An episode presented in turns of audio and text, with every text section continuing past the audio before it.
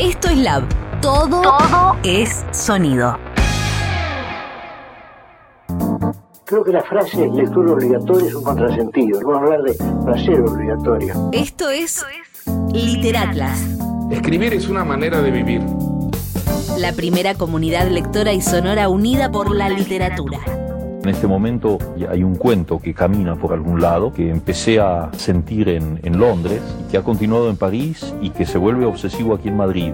La consigna, muy simple. Un país, un autor. Y entonces lo estoy escribiendo en diferentes pedazos de papel, entonces va, va saliendo así, ¿sabes? Por momentos, pero sin ninguna sujeción a, a horario, porque de alguna manera el cuento ya está escrito. Capítulo a capítulo viajamos a las páginas de un escritor para reflexionar sobre sus obras y sus ideas. La lectura debe ser una de las formas de la felicidad. Lo que yo aconsejaría que leyeran buscando una felicidad personal. No es el único modo de leer. ¿Querés formar parte? Adelante. Bienvenido. Hola a todos, bienvenidos a la segunda temporada de Literatlas. Mi nombre es Gonzalo Echeveste. Y yo soy Agustina de Diego. Y estamos acá para reseñar desde el punto de partida donde dejamos la temporada pasada que fuimos a Estados Unidos para hablar sobre Tan cerca en todo momento siempre, el conjunto de novelas de Joyce Carol Oates. Pero antes de arrancar me gustaría hacer una breve introducción sobre lo que estuvimos haciendo durante el verano, porque pasaron tres meses ya desde nuestra última, desde, desde, nuestro último episodio. Unas largas vacaciones. Unas largas vacaciones que te, te, digo, igualmente me vinieron bien para ponerme a tono porque mm, como que me dejé estar, no estaba leyendo mucho, estaba muy estresado, entonces dije, van a llegar las vacaciones y me voy a poner a leer. Vos, por ejemplo, durante las vacaciones, ¿leíste? ¿Qué hiciste? ¿Qué estuviste leyendo? Leí un montón, leí ¿Ah, un montón. Leí todo lo que tenía ganas de leer, que a veces Muy uno deja, deja de lado, porque bueno, en este caso mi obligación es me recomienda. Entonces había muchas cosas que quería leer, pero que bueno, no me daba el tiempo. Leí Kentucky's de Samantha ¿Y qué. ¿Y qué onda? A mí me encantó, es bastante polémico, porque hay mucha gente que medio eh, fundamentalista de la novela, que le parece que no es una novela, sino que es un conjunto de relatos, y a mí me da igual. Si es una novela, si es un conjunto de relatos, si es una novela, no me importa, si es un cuento largo, pero me, encantó, me fascinó. Tiene una manera Samantha de expresar y de, meterte en un mundo siniestro que como nadie, así que chapó. Y después, no, leí un montón de cosas, leí cosas muy variadas. Eh, leí argentinos, leí estadounidenses, eh, leí a Joan Didion, que tenía muchas ganas de leerla, un, un libro desgarrador. ¿Vos qué leíste? Yo me puse a leer, va, yo agarré, me fui, me fui al Tigre, me fui al Tigre y me llevé bastantes libros, sobre todo me quedé con Rodolfo Walsh. Muy bien. Iba, iba con Leonardo Padura, del cubano, que empecé a leer uno de sus textos y sinceramente, ¿viste cuando te dicen, si no te enganchó, no sigas?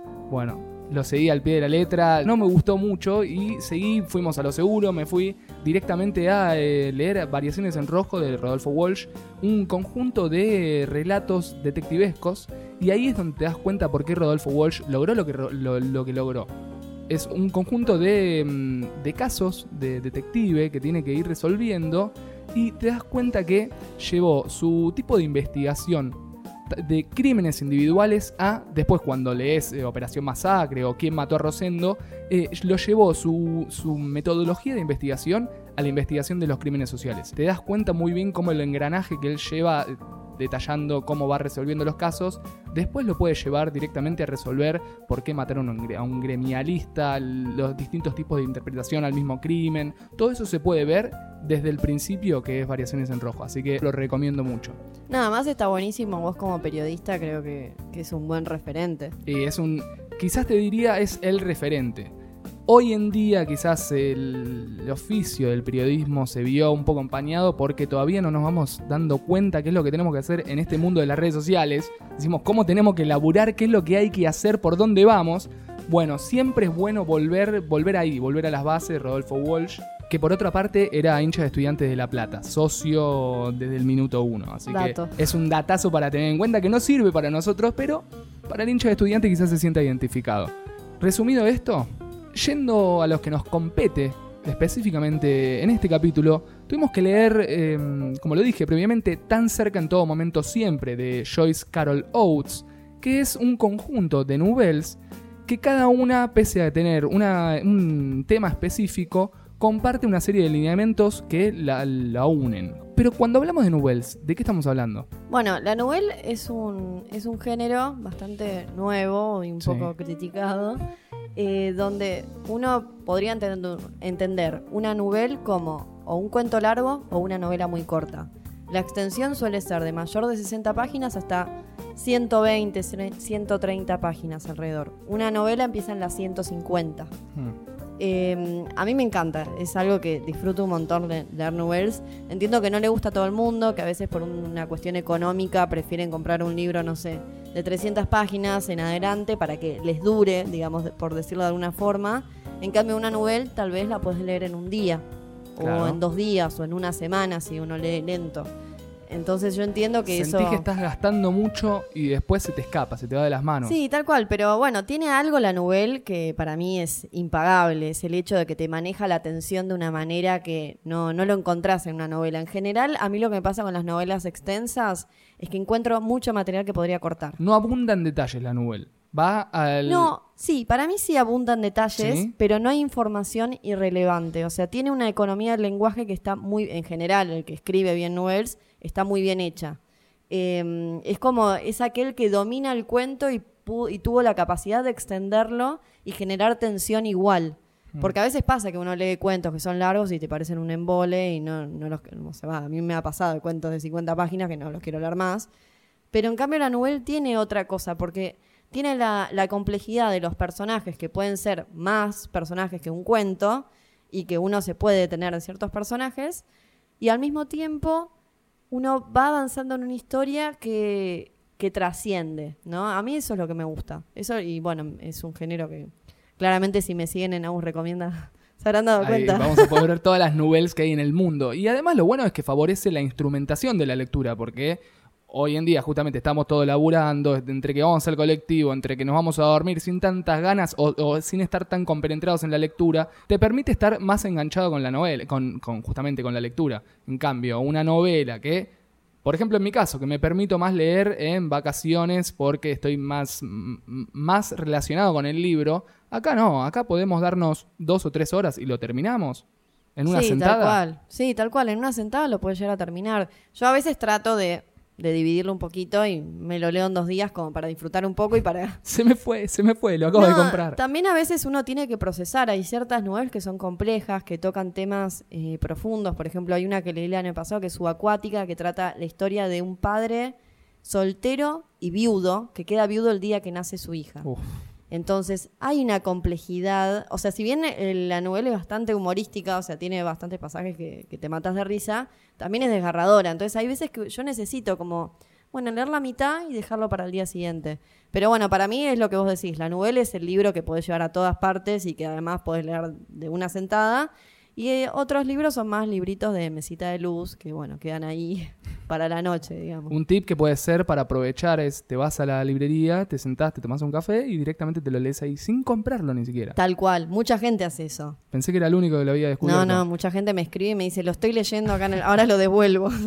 Ya está, mientras no te digan nada, vos seguís leyéndolo. No, o sea, muchas, muchas librerías tienen, tienen esa posibilidad y también uno lo puede hacer en bibliotecas. En bibliotecas me parece que es hasta un poquito más accesible porque uno está como realmente pidiendo prestado el libro, ¿no? También, también. Bueno, y hablando entonces de esta novela de Tan cerca en todo momento siempre, eh, tiene cuatro, mm, cuatro novelas donde el argumento pasa y atraviesa a lo largo de eh, distintos tipos de amor. Sí, amor tóxico. Amor tóxico, amor eh, romantizado, amor familiar, todos tipos de amores donde siempre se ve muy bien que de un lado hay un, eh, una víctima y del otro un victimario, donde causalmente más que casualmente la víctima es la mujer y, la- y el victimario es el hombre. Por ejemplo, podemos describir la primer novela que se llama Mal de ojo. Bueno, Mal de ojo es una historia de un matrimonio donde el hombre es un señor bastante más grande, creo que le llega como 40 años a la, a la chica que es la protagonista, y estuvo casado cuatro veces. Eh, la novela va a tratar de que la primera esposa, que con todo lo que eso concierne, ese, ese tipo de, de palabra, ay no, ese tipo de palabra no, con lo que concierne ese significado de ser la primera esposa, ¿no? La más importante, podría decirse, eh, va a visitar a la va a visitar la casa.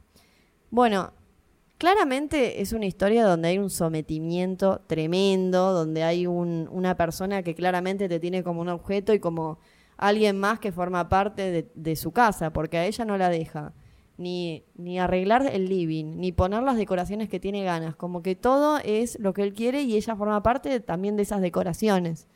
Eh, es muy difícil de leer, a mí este tipo de, ¿Sí? de historias me parece difícil de leer.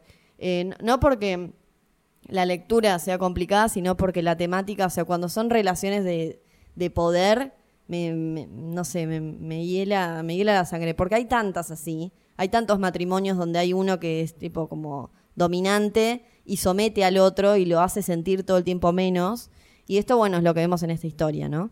Que bueno, para mí tiene un, un, un giro fantástico que para vos, ¿no? Pero a mí me pareció que sí. ¿Por Bueno, qué, pero por qué igual- decís? Para graficar un poco la mm, figura de la mujer, de Mariana, nos va llevando muy bien el proceso mediante el cual ella se termina sometiendo. Me parece que hace una muy buena lectura ella de eh, cómo se dan este tipo de situaciones, donde el personaje masculino, Austin Moore, es una persona eh, muy importante, una figura destacada dentro del mundo de eh, el mundo artístico. Él es director de un estudio de San Francisco muy importante, donde ella, Mariana, la protagonista, es una secretaria o tiene un cargo mm, Menor. muy menor, muy intrascendente. Y en ese contexto se le mueren los padres. A Mariana se le mueren los padres y ella queda justamente en una situación muy vulnerable. Por eso me gusta también cómo ella grafica situaciones que pueden, pueden suceder y que por lo general en este, en este tipo de situaciones tóxicas pasa, donde la mujer es vulnerable y el hombre en esa situación se aprovecha de la situación. Sí, tal cual, como si el depredador tuviera un instinto, porque no somos animales las personas, o sea, es algo que es muy difícil de que alguien tenga el instinto, pero en este caso es como si supiera a dónde la, puede atacar, ¿no? Y cómo la va desmereciendo y le va, le va como quitando la autoestima. A mí me impresionó eh, la construcción psicológica del personaje de Mariana. Esto de que cuando menciona lo que vos decís, de que se mueren los padres y cómo de alguna forma reemplaza ese cobijo que tenía por parte de sus padres con este marido que es 40 años más grande. Y vos fíjate que lo que le dice a ella es un, un pasaje que es muy bueno, que le- va a buscarla cuando ella está en una situación totalmente vulnerable, y le dice, vos quedate tranquila que en este momento no podés estar sola. Eso es Sí, lo que la le dice. manipula. La manipula de una manera terrible porque después te encontrás que es una persona totalmente distinta. Entonces, ese, ese cinismo de, de- del hombre que decís, ¿cuál es la necesidad? Bueno, justamente, está en una construcción totalmente cómo definirla, porque tampoco es loco. Es una cuestión del machismo ahí, Y a mí me dio psicópata. psicópata. Porque realmente el flaco, primero por lo que la primera esposa, pensamos que iba a ser como la contrincante, le va a advertir sobre este tipo. Bueno, ahí está otro tema que me parece brillante como Oates trata, es el tema de la sororidad o la misma envidia dentro del género, Hmm. que, que lo utiliza muy bien para graficar cómo la primera esposa en realidad quiere todo, todo el tiempo advertir a, a Mariana de que lo De que, que ella está viviendo, claro, no está bien y que tiene que salir de esa situación. Y por el otro lado, Mariana lo que está siempre mirando es que esta mujer es medio rara, ¿para qué viene acá? ¿Qué es lo que me quiere decir? Y cuando viene y me lo dice, yo lo niego constantemente. Viste que después le dice que tiene que salir de la casa. Y ella lo la primera reacción que tiene es, me está mintiendo, esto no es así, él no es así. Claro, o ella se quiere quedar con él. Bueno, pero eso también es el perfil de la persona que está sometida, porque esto a mí me pareció muy interesante cuando empezó todo el movimiento feminista, donde hablaban de que, bueno, de- sobre la violencia de género, y decían, la violencia de género no empieza con una trompada. La violencia de género comienza con lo psicológico. Vos, vos te das cuenta, primero, después aparece el miedo. Pero primero, ¿por qué negás una situación de abuso? ¿La negás porque pensás que o vos la causaste o que de alguna manera vos hiciste algo para que el otro no estuviera contento? ¿O eh, tenés este sometimiento constante donde el tipo te planta ciertas palabritas que a vos te van deteriorando tu sentido común? Eso es lo que pasa. Y al final de todo, uno lo niega porque, ¿por qué? Porque tiene miedo de que le pase algo, entonces por esa razón no denuncia, no hace un montón de cosas. En este caso eso me dio la sensación de que ella fue y negaba todas las circunstancias, por más que de pronto le caía la ficha cada vez que Inés le decía algo. Decía, mirá, te va a pedir ciertas cosas que después se va a burlar con los amigos de lo que vos, de lo que vos hagas, eh, te va a someter, te va a arruinar, te va a envenenar, va a, ser, va a llegar el momento en que te, te chupe constant- o sea, toda tu vitalidad. La perlita de esta novela es el personaje de Hortensia, un personaje que puede pasar como alguien totalmente intrascendente, pero cuando uno se pone a, pre- a pre- a preguntar, dice, ¿pero por qué está este personaje acá? Porque no es al voleo, un- un- un buen escritor avesado en una, no- en una novela, en una novela, novela corta, no utiliza y tira personajes porque sí. Entonces, uno cuando recién está llegando al final se da cuenta que ese personaje es más importante de lo que parece. Sí, tiene una simbología interesante que, bueno, no vamos a spoilear, pero, pero sí, al final es algo que uno le cierra el círculo. ¿Te cierra este, esta novela para arrancar la Sí, a mí me gustó. A mí me gustó. Me pareció intrigante, me pareció impresionante la manera de, de mostrar a un psicópata, a alguien que está en un proceso de, de quedar como en ese hechizo que, que hace el psicópata o que hace la persona que te quiere someter. Eso es, es impresionante. ¿Te me gustó? encantó. Sí, para mí es, eh, es un buen inicio, es un buen pie para arrancar. Y, Yo soy, ma- yo soy más generosa. y yendo así, vamos al segundo relato que tiene que ver con amor adolescente. Amor juvenil, amor donde todo es color de rosas y nos damos cuenta que en realidad no es tan así. no. Porque, ¿qué pasa? Vamos a el- la novela que le da el título al libro. Tan cerca en todo momento, siempre. Bueno, esta novela es muy interesante. Como bien decías, es un amor adolescente, es una chica que tiene, no sé, ciertos problemas para sociabilizar, o sea, no es alguien que, que tal vez se siente un poco disminuida por porque su hermana es más grande, más popular y a ella, bueno, le cuesta eh, hacerse amigas, tiene 16 años y nunca había tenido novio. Y Otra día- vez partimos de la base de una- un personaje vulnerable. Tal cual, tal cual. Alguien vulnerable, alguien que está expuesto y justo como la presa perfecta para que venga un, un depredador, ¿no? Y en este caso, eh, esta chica un día conoce a un chico que era Desmond. Sí. Y Desmond es un chico muy particular, que la trata de forma bastante respetuosa, que la acompaña a la casa, que la Y va a ver todo el tiempo. Particular también es el lugar en lo- donde lo encuentra. Porque ella es una chica que no, no está acompañada por muchas amigas. Está en la biblioteca leyendo. Y cuando sale de la biblioteca, está ahí o el señor Desmond. Que decís, un lugar dentro de todo raro para... Porque no es un lugar muy donde los chicos jóvenes estén todos jugando, sino que más bien es un lugar solitario. Sí, la Y ahí estaba está esperando. Tal cual. La estaba esperando. Estaba Bueno, algo antes de seguir avanzando en el argumento, me gustó la, la manera que, que utilizó la autora de ir poniendo en bastardilla los pensamientos Mm. de- del personaje, que eran como... Es un buen contrapunto Sí. todo el tiempo, constantemente. Y además retrocedían, porque se notaba que eran pensamientos que tenía desde el presente. No Exactamente. desde el momento que se está contando el relato. Entonces eso a vos te llama la atención. Acaba de pasar algo horrible. Ya empezás, porque hay un fragmento que dice, no te diste cuenta, dice en un momento. Y dije, ay no, ¿qué va a pasar? Me, me asusté. Acá. Bueno, yo de hecho, en un momento pensé que estaba, era ese, esas bastardillas era una declaración policial o... eh, claro, no sabemos. No sabemos de qué es. Pero bueno, yo, supuse que era el pensamiento. Sí. Y acá leo la frase que, que me pareció que está literal en la segunda página de la novela. Dice, ¿no pensaste que quizá no sería buena idea interactuar con ese chico? Yo dije, uy Dios. ¿Qué va a pasar? ¿Qué va a pasar? Porque en las anotaciones yo también había notado, por ejemplo, me pareció una afirmación rara como si me conociera. En el momento en que la, en que la interpela cuando la ve en la biblioteca.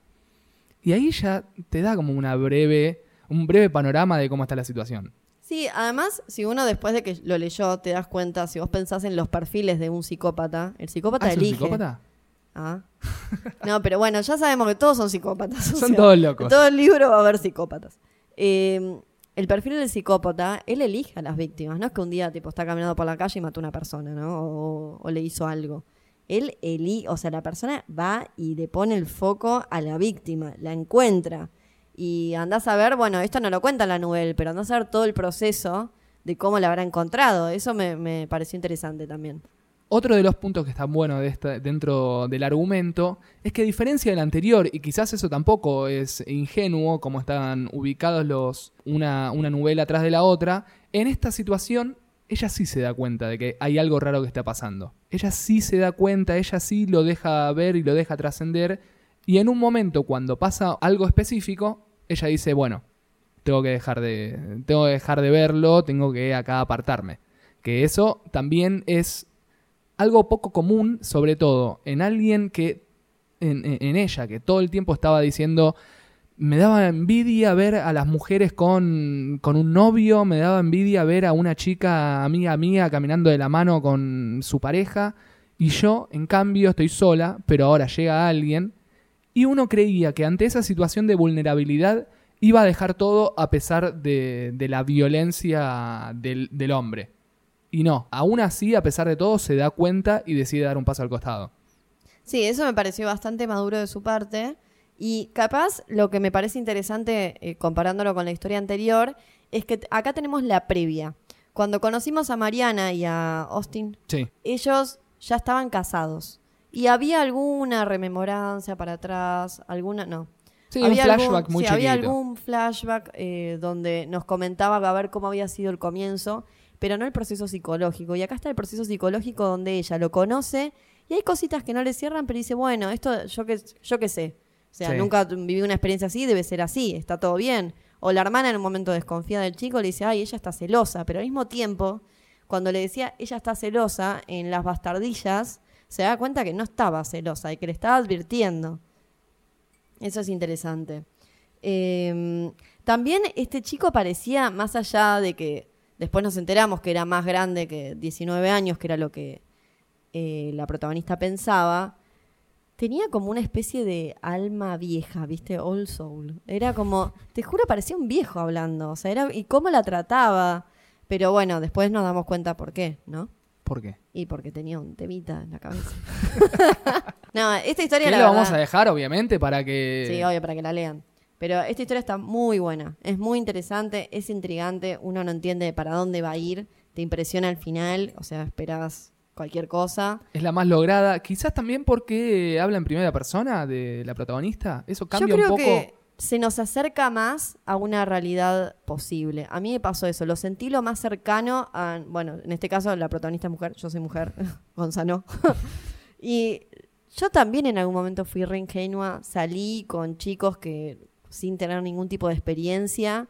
Y es más, uno una vez me escribió, o sea, yo lo conocí por internet. Me escribió una carta.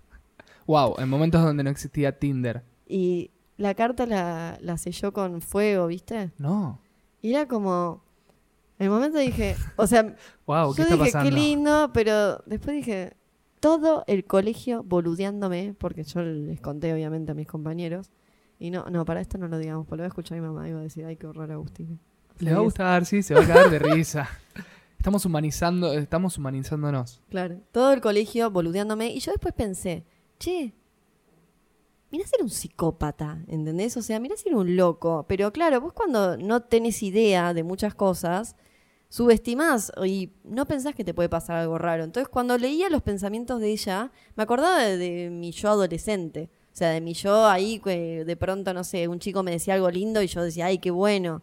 Después, bueno, cuando uno crece, se empieza a ser más escéptico. Pero me, yo me sentí más ligada por eso. O sea, no estoy casada ni, ni nunca tuve una relación así de sometimiento como en la primera historia. Obviamente la tercera jamás me sucedió.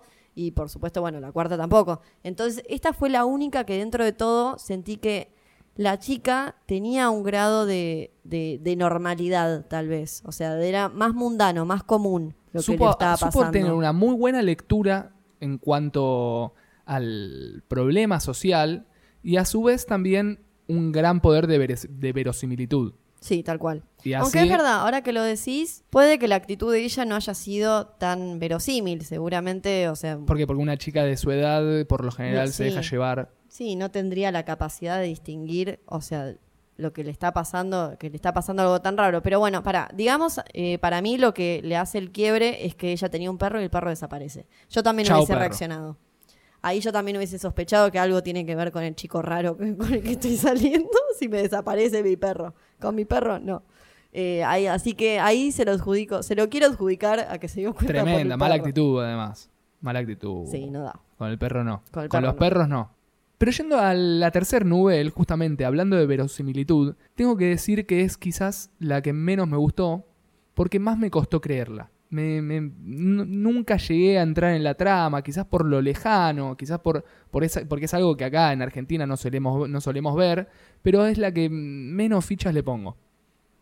Sí, a mí me parece que, o sea, hablando un poco de la historia, se trata de un chico que mata a sus padres. ¿no? Así, directamente. Y toda la historia va a ser el juicio en el que es sometido los- eh, a este chico. El tema es que, claro, él mata al padre, pero la madre sobrevive, o sea, está en coma. Sí. Entonces, hay como ahí una, un poco de misterio de ver qué pasa con la madre.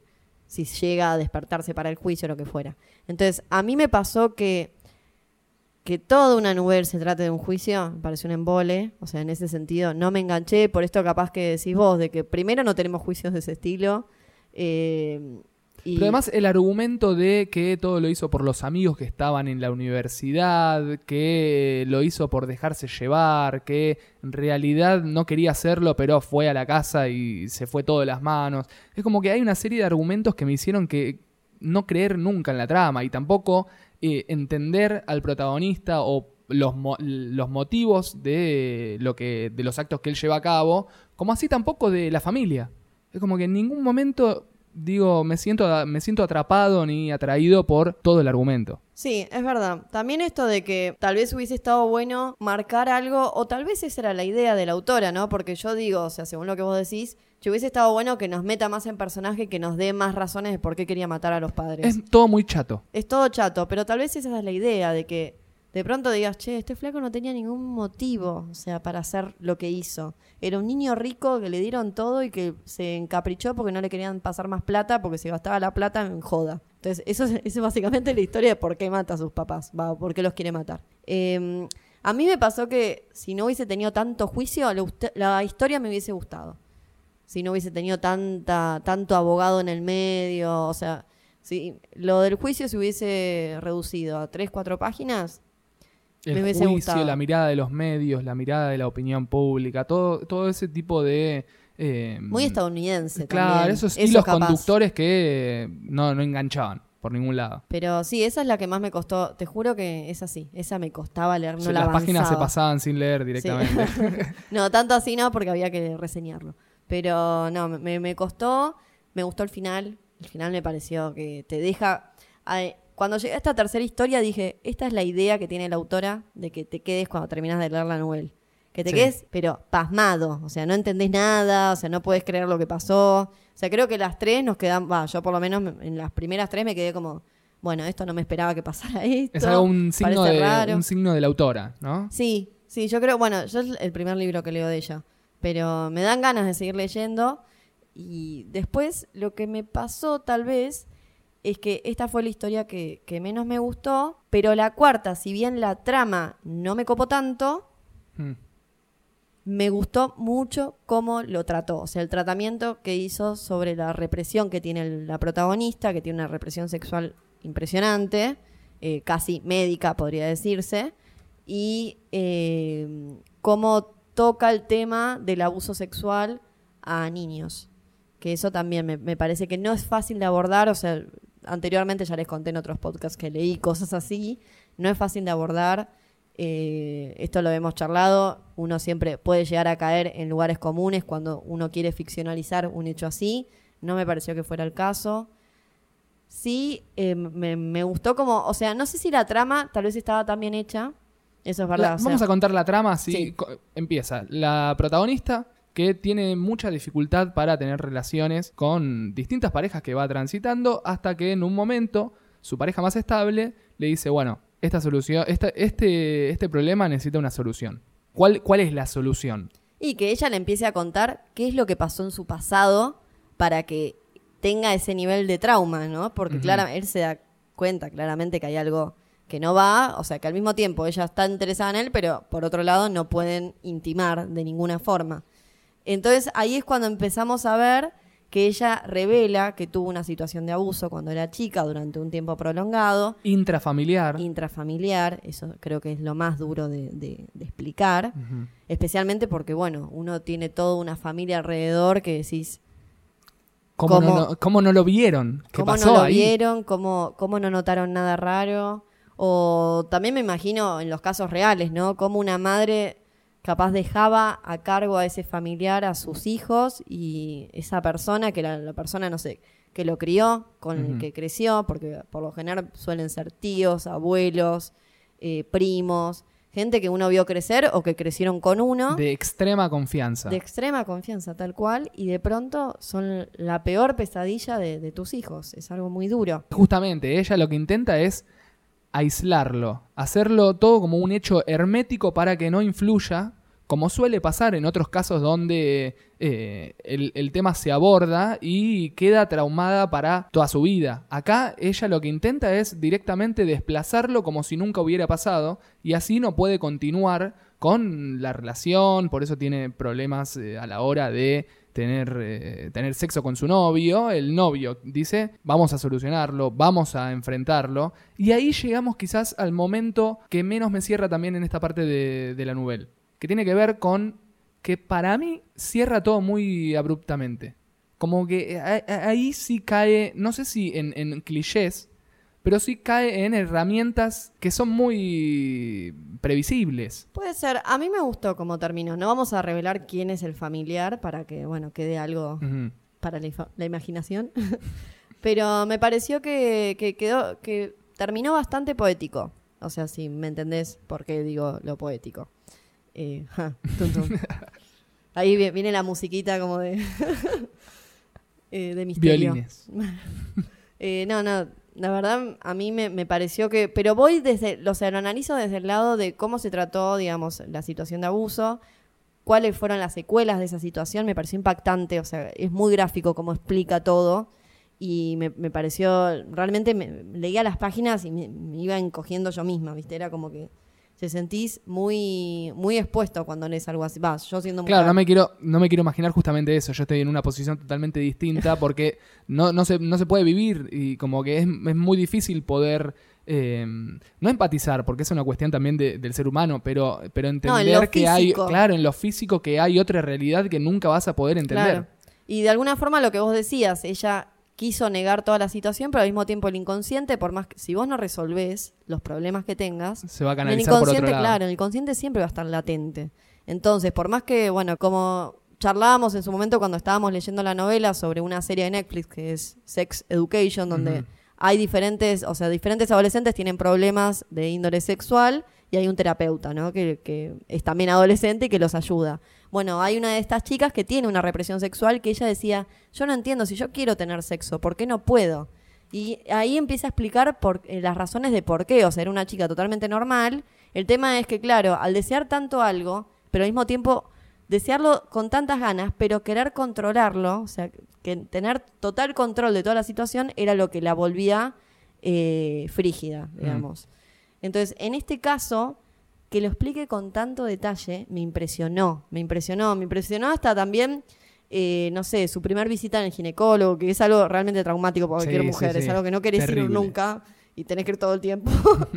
Eh, y después el hecho de cómo va construyendo y cómo el tema del secreto familiar con este abusador, ¿no? Y la manera en que va avanzando el relato y te va explicando de que ella no puede revelar la fuente. O sea, porque tiene un pacto con esa persona. En una forma, esto que hablábamos al principio, ¿no? Con, con, la primer con el primer novel sobre una pareja. Acá hay un sometimiento y acá había tipo, todo un trabajo psicológico que a un nene lo volvió, pero, o sea, le hizo primero una situación que claramente el nene también sentía que era algo que estaba mal, lo hizo naturalizar. Y de pronto con el tiempo le pareció que eso no tenía que hablarlo con nadie. Si bien le parecía, se daba cuenta que eso estaba mal, no tenía que hablarlo con nadie, porque listo, era parte del pasado y era algo que tenía que ver con la relación con este familiar. Tal cual. Entonces, eso me impactó. Nunca había leído algo así. O sea, esta sensación de, de la de la víctima que de alguna forma todavía quedara eh, eh, psicológicamente atado, ¿no? Y que quisiera protegerlo de alguna forma. A veces, viste, aparecía de, de nuevo la bastardilla. Sí. Y que justamente la carga recae todo en la víctima. Ahí tenemos otra vez el tema de la culpa sobre la víctima y no en el victimario, Tal donde cual. todo pasa por ella. Todo pasa porque si se llega a revelar o si llega a pasar algo nuevamente es porque ella Ella es la que arruina la familia. Claro, ella es la que arruina la familia, tal no- cual. No es ella, es el- la persona que abusa. Tal cual, pero bueno, eso es impresionante. Bueno, cuando pasó todo lo del año pasado, todas las denuncias, cada persona que iba denunciando decía exactamente lo mismo. Bueno. Sentía que iba a arruinar la vida de todo el mundo. Justamente, y esa es la idea que quizás mejor grafica eh, lo que significa esta, este conjunto de Nubels hoy en día, que me parece que sale en un momento, esta me parece que es del 2013, si no me equivoco. Acá en Argentina es 2018, editado por Fiordo, pero eh, los derechos son del 2013. Del- bueno, del justamente, me parece que cae en un momento perfecto. Ella supo entender muy bien Teléfono era para el- Fiordo, muy bien, muy, Mo- muy y- buen y trabajo. ella también, muy bien, atentos. Que eh, era el momento de empezar a desmembrar un poquito los temas que más allá, eh, que, que no, que no tratan específicamente sobre un tema sobre un tema en concreto, sino más bien empiezan a desmembrar las ramas de los distintos tipos de amor y de dominación entre el hombre y la mujer. Digo, acá te das cuenta que no hay una sola variable, sino que hay, por ejemplo, el amor romántico, empecemos a desmembrarlo, el amor entre la familia, empecemos a desmembrarlo, el amor... El eh, primer amor. el primer amor, por ejemplo. Bueno, hay distintos tipos de lecturas e interpretaciones que se pueden hacer y Oates supo hacerlo, supo, supo hacer una lectura muy inteligente. Después sí se pueden, se pueden aceitar un poquito los engranajes argumentativos, pero la lectura está muy bien elegida y está muy bien, está muy bien hecha. Sí, para mí también. A mí es un libro que la verdad lo disfruté. Yo que amo las novelas, me encantó que estén cuatro juntitas en un mismo libro. Y, Y- obviamente acá la suma es mejor que la las Sí. individualidades. Yo creo que sí, que, que tal vez, por ejemplo, Mal de Ojo y Tan Cerca en todo momento y siempre, los podría haber leído tranquilamente individuales. Igual creo que no les da la extensión para ser individuales, pero lo podría haber leído individuales y los hubiese disfrutado. Capaz los otros dos me hubiese quedado medio rara. Como que me faltaba un poco de contexto y creo que esta combinación de las cuatro hace que el mismo tema, que es el amor tóxico, esté bien ligado. O sea, hace que realmente sea un libro que súper recomendable.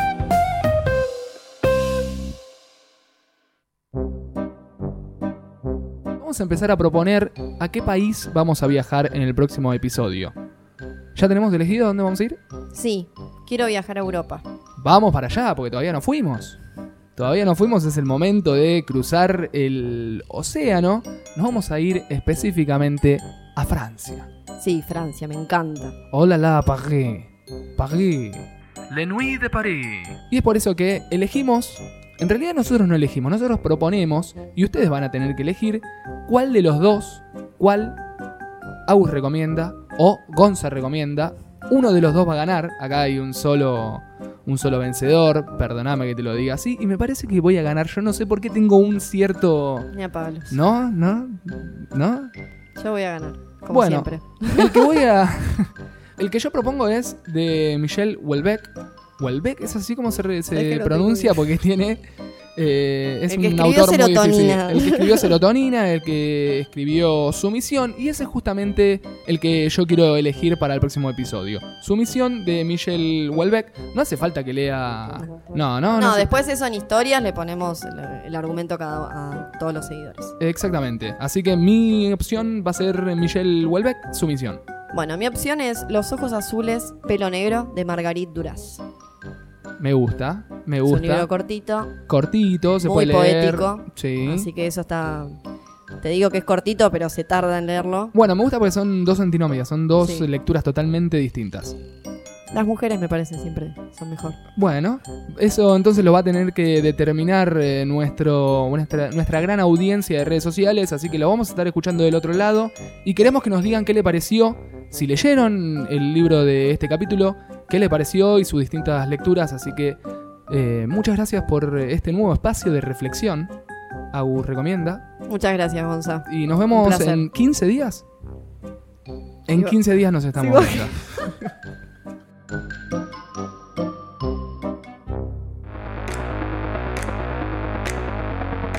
Esto es Lab. Todo es sonido.